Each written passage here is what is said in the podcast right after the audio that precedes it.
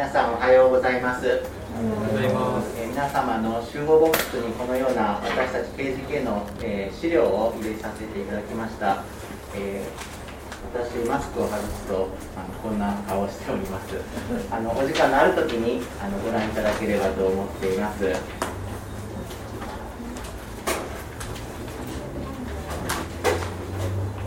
加害書一章一節ダレイオス王の第2年これは紀元前520年のことです。そして第6の月の1日というのは今日の暦では8月29日のことだと分かっています。このダレイオス王というのは世界史にも登場してきますアテメネス朝ペルシャの王ダレイオス1世のことでもあります。現在6世紀のバビロン捕囚によって祖国から連れて行かれたイスラエルの民とその子孫がその後ペルシャの王キュロスによる、えー、解放令によってもう一度エルサレムへと戻っていきます。これが捕囚からの帰還という出来事です。その戻ってきた民のリーダーがただ一章一節に出てくるシェアルティエルの子ユダの総督ゼルバベルとエゴサダクの子大祭司ヨシュア。この人たちを筆頭にして補修の民が祖国祖国へと戻ってくるんです。ついについに祖国の地へと戻ってきたイスラエルの民。帰ってきた彼らはもう一度そこに自分たちの国といいますか自分たちのコミュニティを再建しようとしたわけです。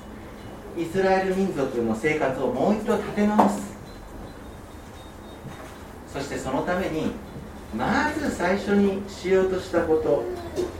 それはかつてバビロンによって破壊された都エルサレムの神殿を再建することでした。私以前外国に少しだけ住んでいたことがあります、まあ、シンガポールに8ヶ月ほどまた韓国にも1ヶ月ほど住んでいたことがあるんですけども。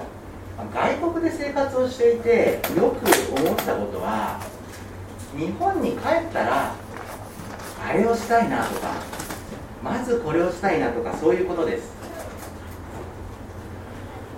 美味しいお寿司が食べたいな。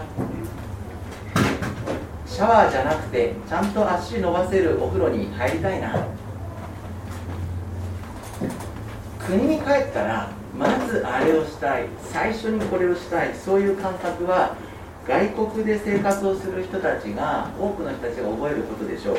まして当時のイスラエルの民は強制的に敵の国へと連れて行かれたわけですからきっとそこには強烈な願望があったはずです。じゃあそんな彼らが祖国に戻ってきて真っ先にまずやろうとしたことは何だったのか。それはエルサレムの神殿再建でした。自分たちの神様を自分たちのやり方で礼拝すること。そしてそのためにはまずあの壊れた主の宮をもう一度建て直さなきゃいけない。それこそがイスラエルの民が祖国に戻ってまずしなければならないことでした。まずは神殿再建主の宮を建て直す。彼らにとって神殿とは民族の生活の中心であってなくてはならないものだったわけです。そして彼らは早速神殿再建工事に取り掛かります。最初は順調に工事が進んでいって神殿の基礎を据えるところまでは無事に終わります。ところがなんとそこで工事が中断してしまうんです。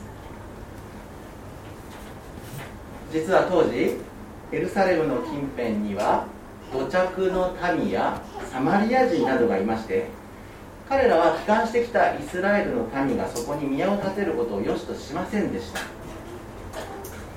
なんだよあいつら。自分たちだけで工事をしようとしてやがる。ふざけんな。そこで彼らは工事を妨害してイスラエル人の神殿再建計画を打ち壊そうとします。結果イスラエルの民はすっかりやる気をなくしてしまって工事は一旦そこで中断してしまうんですね。ゼルバベルもヨシュアもすっかり意気消沈してしまったようです。そしてそのまんまそのまんま時は流れて行き工事中の神殿はそのまんま中途半端な状態で置きっぱなしにされてなんとその後15年以上の歳月が流れます。そこでようやく破壊書の時代に移ってきます。一章一節ダレイロス王の第2年。第6の月の1日紀元前520年8月29日。この時から預言者ハガイが活動をいよいよ開始するわけです。そこで途中でほったらかしになっていた主の宮がありました。もう15年以上手をつけたままほったらかしにされていたようなエルサレムの神殿再建。その工事にもう一度立ち上がってその工事に取り掛かろうじゃないか。ゼルバベルよヨシュアよイスラエルの民よ今こそ宮を建てようではないか。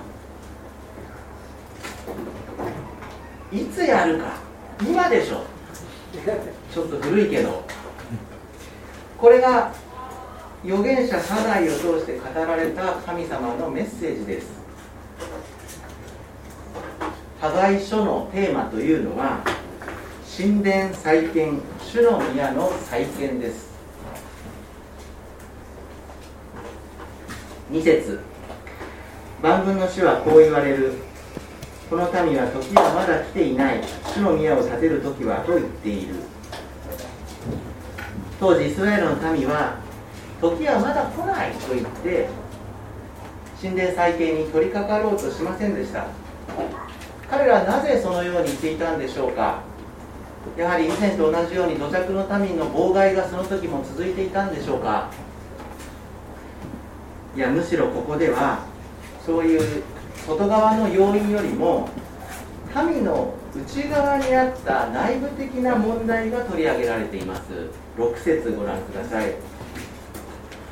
多くの種をまいても収穫はわずか。どうやらこの時民の間には経済的にかなり厳しい状況があったようです。つまり収穫が少なかった。6節続き。食べても満ち足りることがなく十分な食べ物がない。飲んでも酔うことがなく陽気な気分に浸るだけの飲み物がない。衣を着ても温まることがない。体を温めるのに十分な着物もない。そして金を稼ぐ者が稼いでも穴の開いた袋に入れるだけ。お金も全然たまらないというわけです。かつての神殿再建工事が一旦中断されてから15年以上の歳月が流れた今イスラエルの民は経済的に非常に厳しい状況に立たされていました。食べ物も不足してる。貯蓄もままならない。着物も十分じゃない。とてもとても神殿どころじゃない。そんな余裕がない。時はまだ来ていない。主の宮を建てる時は。宮を建てるのはもう少し生活にゆとりができてからにしよう。もっと余裕ができてからにしよう。今はまだその時ではない。今じゃないでしょ。でもそのような民に対してハガイは言います。いやいやそうじゃない。今でしょ。そしてとても意義深い逆説的な指摘をします。経済的に厳しいから宮を建てられないんじゃなくって宮を建てようとしてこなかったから厳しくなったんだ。9節。あなた方は多くを期待したが身を得たものはわずか。あなた方が家に持ち帰った時私はそれを吹き飛ばした。それはなぜか万軍の主の言葉。それは廃墟となった私の宮のためだ。あなた方がそれぞれ自分の家のために走り回っていたからだ。実は当時の民は主の宮の再建工事が中途半端になっているにもかかわらずそれをほったらかしにして自分の家のことには気を使っていました。自分の家のためには走り回っていた。このことは4節にも指摘されています。4節この宮が廃墟となっているの。はあなた方だけが板張りの家に住む時だろうか。この板張りの家というのはあのフローリングっていう意味ではありません。屋根付きの家というようなそんな意味の言葉です。この時は主の宮はまだ廃墟のまんまでしたから当然屋根なんかありません。神殿に屋根がないのにあなた方だけが屋根付きの家に住むべき時か。またこの板張りの家というのは木材の少ないこの地方においては贅沢で高価な家を象徴したようでもあります。要するにイスラエルの民は主なる神の宮が廃墟となっているにもかかわらずそこには関心を示さず自分の住む家には関心があった。そのためには走り回っていた。そして経済的厳しさを理由に主の宮を建てる時はまだ来ないと言っていたんです。だから何の収穫も得られないんだと主は言われます。10節11節。それゆえあなた方ゆえに天は露を滴らすのをやめ地はその産物を出すのをやめた。私はまた日照りを呼び寄せた。地にも山々にも穀物にも新しいブドウ酒にも油にも地が生み出すものにもまた人にも家畜にも手による全てのロープの実にも。地の産物の収穫はなくなる。日照りで何にも得ることができない。それは廃墟となった私の宮のためなんだ。あなた方が私の宮を建てようとせず自分のことを優先させようとしているからだ。だから結果的に経済的に苦しい状況を招いているんだと主は言われたんです。10節11節の激しい言葉の調子にはハガイの憤りが感じられます。お前たちは神様のことをないがしろにしている。自分の生活のことしか考えていないじゃないか。主の宮を建てないということはそれはつまり神様のことを後回しにしているということでした。神様のことよりも自分のことを優先させている。イスラエルの民は神を礼拝することを第一としていませんでした。神よりも自分を優先する。神を礼拝することよりも自分を第一とする。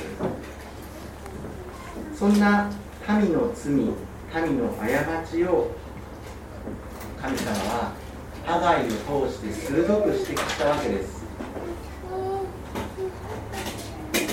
当時の民の間にはどんよりとした諦めムードがあったのかもしれません。神殿再建に対するやる気のなさ主の宮に対する無関心。だってもう15年以上もこのまんまになっているんだから。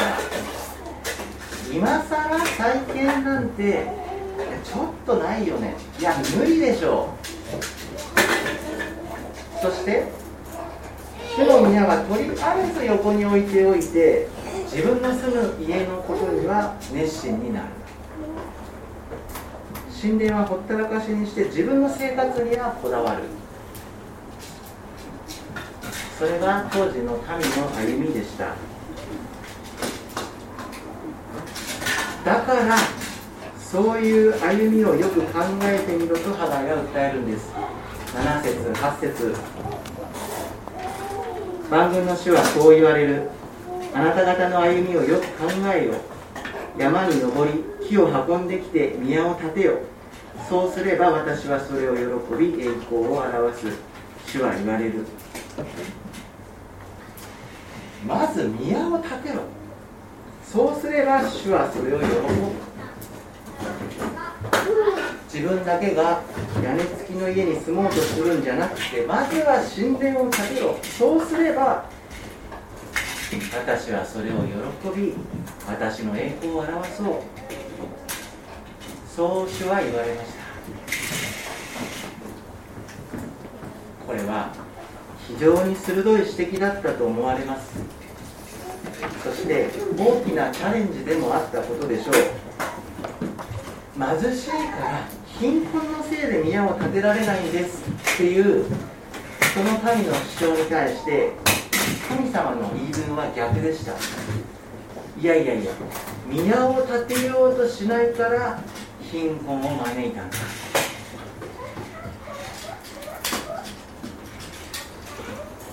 この朝私たちがこのテキストから受け止めたい神様からのメッセージは自分の歩みをよく考えるということです。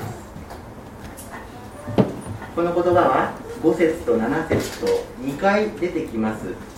あなた方の歩みをよく考えよイスラエルの民はどんな歩みをしていましたか？していたんでしょうか？食べ物は十分じゃない。貯蓄もなかなかたまらない。一方で自分の家のためには走り回る。自分のためには熱心になる。そんな歩みをしていたわけです。そして神様はその歩みをその現状をよく考えてみなさいよと言われたんです。そしてその歩みを考えることで民はあることに気づかされていきます。ああそうか。今のこの状況は実はあの主の宮をその廃墟のまんまにしていたことの結果だったのか。ああそうか確かに自分たちの歩みは間違っていたのかもしれない。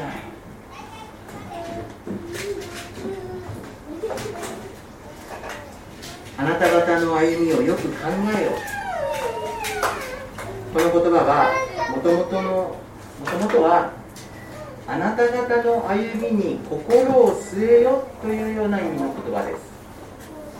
あるいはあなたの道にあなたの心を定めよ本来あなたが進むべき道本来あなたの行くべき道そこにあなたの心を据えてそこにあなたの心を照らしてみなさい。そうすればおのずと見えてくるものがあるのではないか。そうすればきっと分かるはずではないか。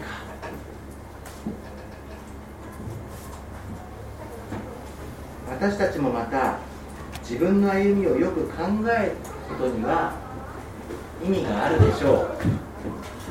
自分のあるべき歩みそこにちゃんと向き合って心を据えて考えてみる。心を定めてよく吟味する。自分の歩みは本当にこれでいいんだろうか？このままでいいんだろうか？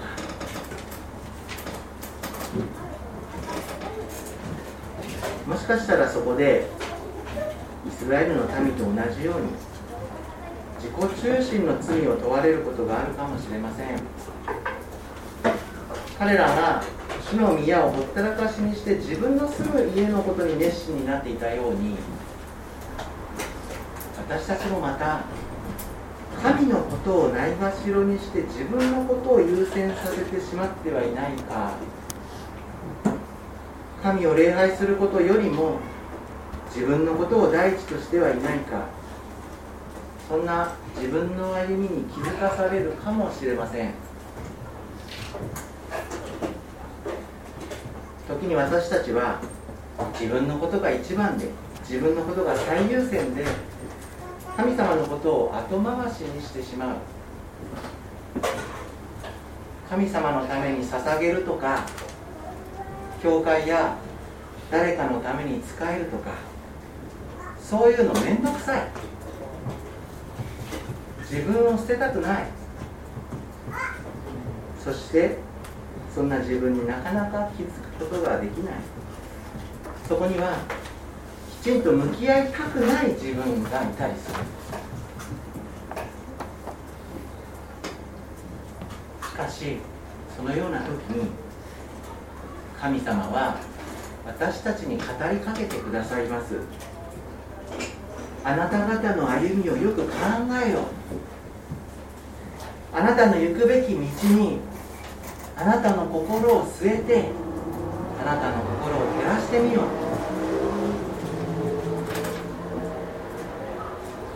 この言葉は私たちにとっては大きな大きなチャレンジでしょう。でもでも8節山に登り木を運んできて宮を建てよう。そうすれば私はそれを喜び栄光を表す。そうすれば私はそれを喜び栄光を表す。そこにこそ神様の喜びがありそこにこそ神様の栄光が表される。自分よりも神様を優先させて山に登って木を運んでくる。それは決して楽じゃありません。めちゃくちゃしんどいことです。しかし私たちが自分のこだわりを捨てて神様のために生きていこうとするならばその自己犠牲の中にこそ主の栄光が表される。その献身の姿勢の中にこそ主の喜びがあふれ出る。そこにクリスチャンの生き方があります。そこに主を礼拝する者の生き方があります。あなた方の歩みをよく考えよイスラエルの民はこの神様の言葉を受け止めてこの後神殿再建工事にもう一度再び取り掛かっていくことになります。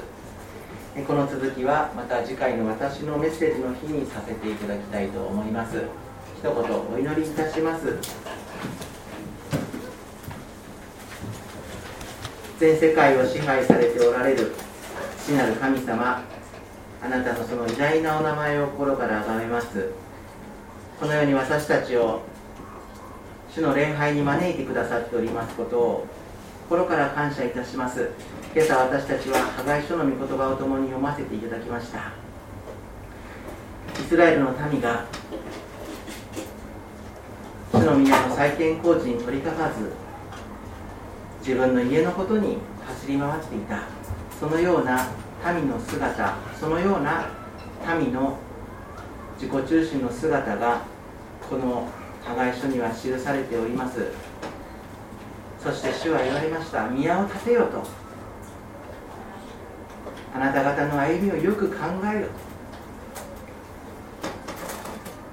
神様この朝御言葉を通して教えられます。私たちもまた私たちの立てるべき宮私たちの歩むべき道そこに改めて心を据えながらよく考えることができますように。